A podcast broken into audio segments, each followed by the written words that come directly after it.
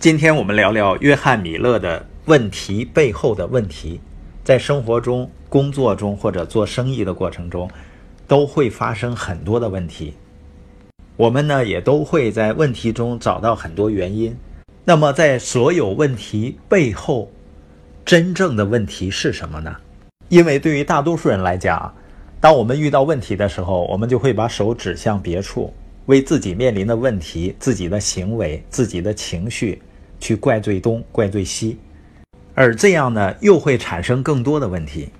那这些问题产生的本质是什么呢？像我们一般出来旅游的时候啊，基本都是自由行，这样呢，时间不受限制。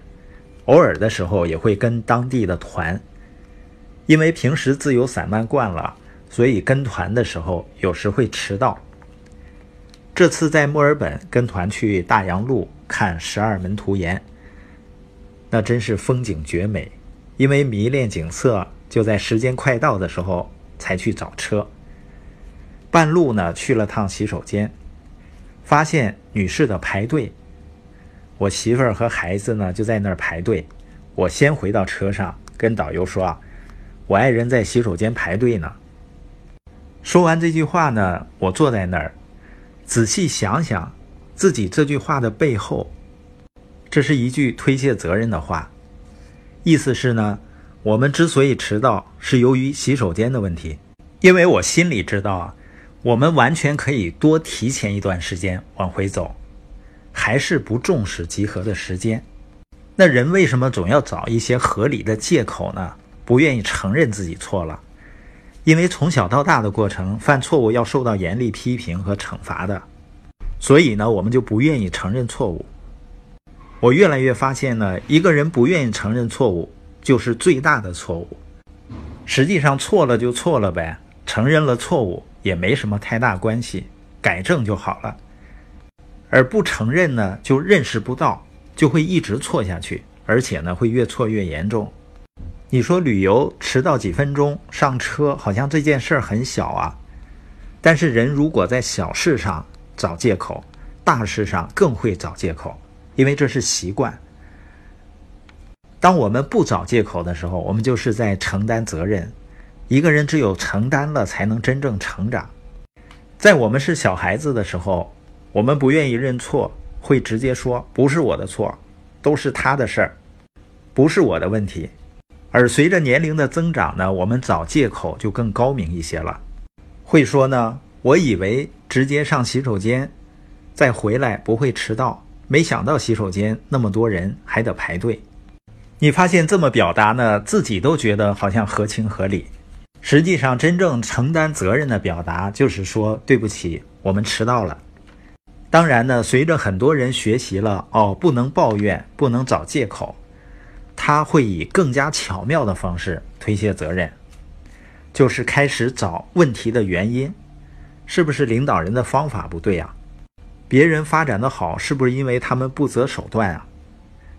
我的市场在全国，所以需要照顾市场，没顾上个人奖衔。借口啊，可以是五花八门，就像中国的饮食文化一样绚烂多彩。但是，所有的自我设限和借口，本质上都是拒绝承担个人责任。而作为团队领导人或者是孩子的父母，最常犯的。最大的错误就是拒绝承担个人责任。一个真正的领导者，他会对事情的结果负起责任。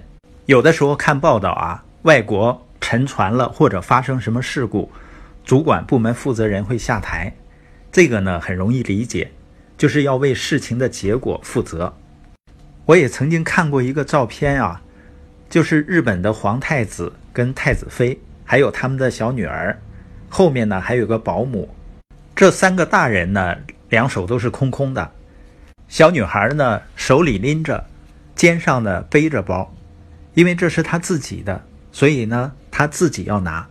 而我曾经看到过一个报道啊，说在中国某小学呢，轮到小孩打扫卫生的时候，姥姥姥爷爷爷奶奶呢去打扫卫生，小孩子呢坐在树下吃巧克力。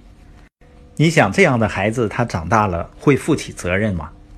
其实小孩子啊，我们发现他们是愿意做一些力所能及的事情的，因为小孩子也有证明自己的需要，结果呢被剥夺了，说你只需要好好学习就行，培养了他事事依赖的习惯，这就是为什么很多孩子长大后觉得父母为他做的事情都是应该的。就是没有培养他去承担责任的习惯。我有一个伙伴呢，他有一个朋友，据说是知名院校毕业的，在京东工作，一年也有二三十万的收入。但他经常抱怨父母没能力给他买房子。后来找了女朋友呢，因为没房子要还，所以他逼着父母高息贷款给他付首付买房。这种人想想是不是觉得非常可怕？我们今天播音的重点呢是，所有问题背后真正的问题是，人们拒绝承担个人责任。